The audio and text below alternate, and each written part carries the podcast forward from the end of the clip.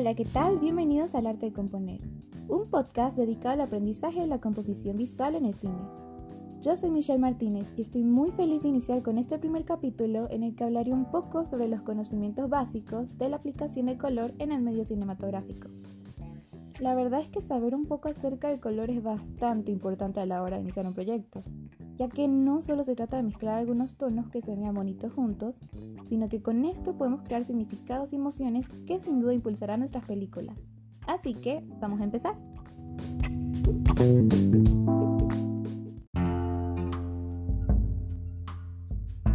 Bueno, como ya sabemos, el color está presente en nuestra vida cotidiana en todo momento. Desde la ropa que vestimos, la naturaleza, la decoración de nuestros hogares, etc. Incluso lo usamos para identificar épocas festivas como la Navidad o sensaciones como el miedo, el amor, la felicidad, la tristeza.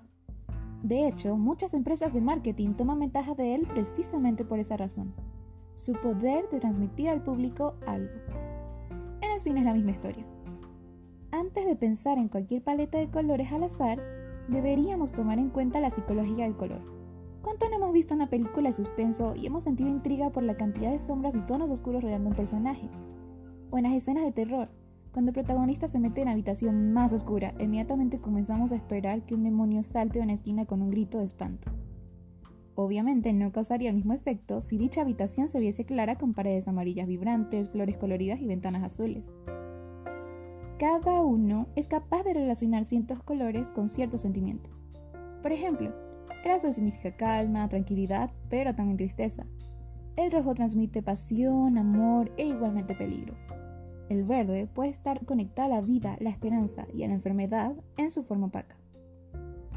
La emoción dependerá de la manera en que los tonos sean usados, si están muy saturados o si por el contrario lucen apagados. Entonces, hay que pensar, ¿qué queremos que el espectador sienta con una escena? ¿Y qué color nos ayudaría a transmitir exactamente esa emoción?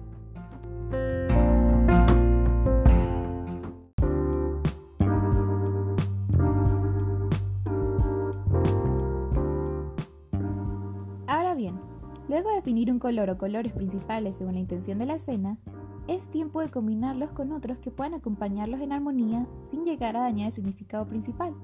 Este es el esquema de color. ¿Y cómo lo hacemos? Bueno, para eso necesitaremos tener a mano a nuestro buen amigo el círculo cromático o rueda de color. Es la herramienta imprescindible de todo buen director de arte.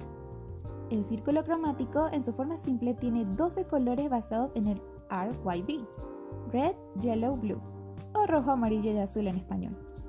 De este podemos sacar muchas combinaciones diferentes, aunque ya existen algunas con un éxito comprobado que actualmente son bastante usadas en la pantalla grande. Veamos cuáles son las más conocidas.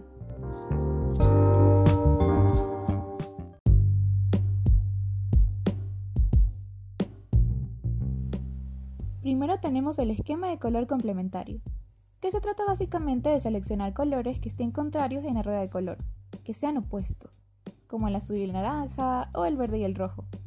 La idea es crear un contraste entre cálido y frío que captará la atención del espectador.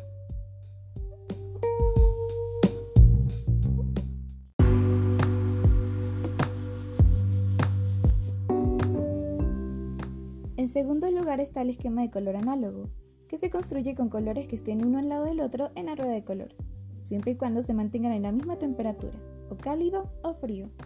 El esquema análogo es muy armonioso y sirve tanto para mantener la tensión como para crear un ambiente neutral.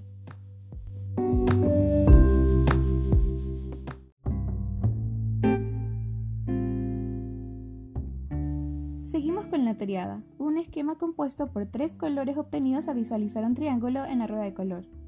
Uno de dichos colores debe ser dominante y los dos restantes complementarios, como el amarillo, azul y rojo. Comparado con los demás esquemas, este es un poco más complicado de armonizar, pero funciona bastante bien.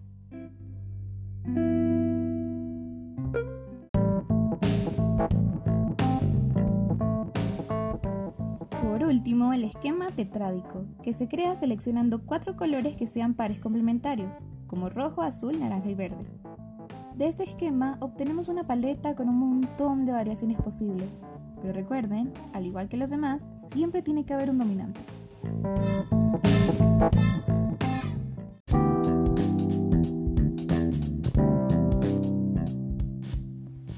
En fin, teniendo en mente todas estas cosas, lograremos crear paletas de color armoniosas, llamativas y visualmente agradables que atraigan la atención del público, ya sea un personaje específico o un paisaje completo. Todo se trata de jugar con las emociones y significados posibles a través de los colores.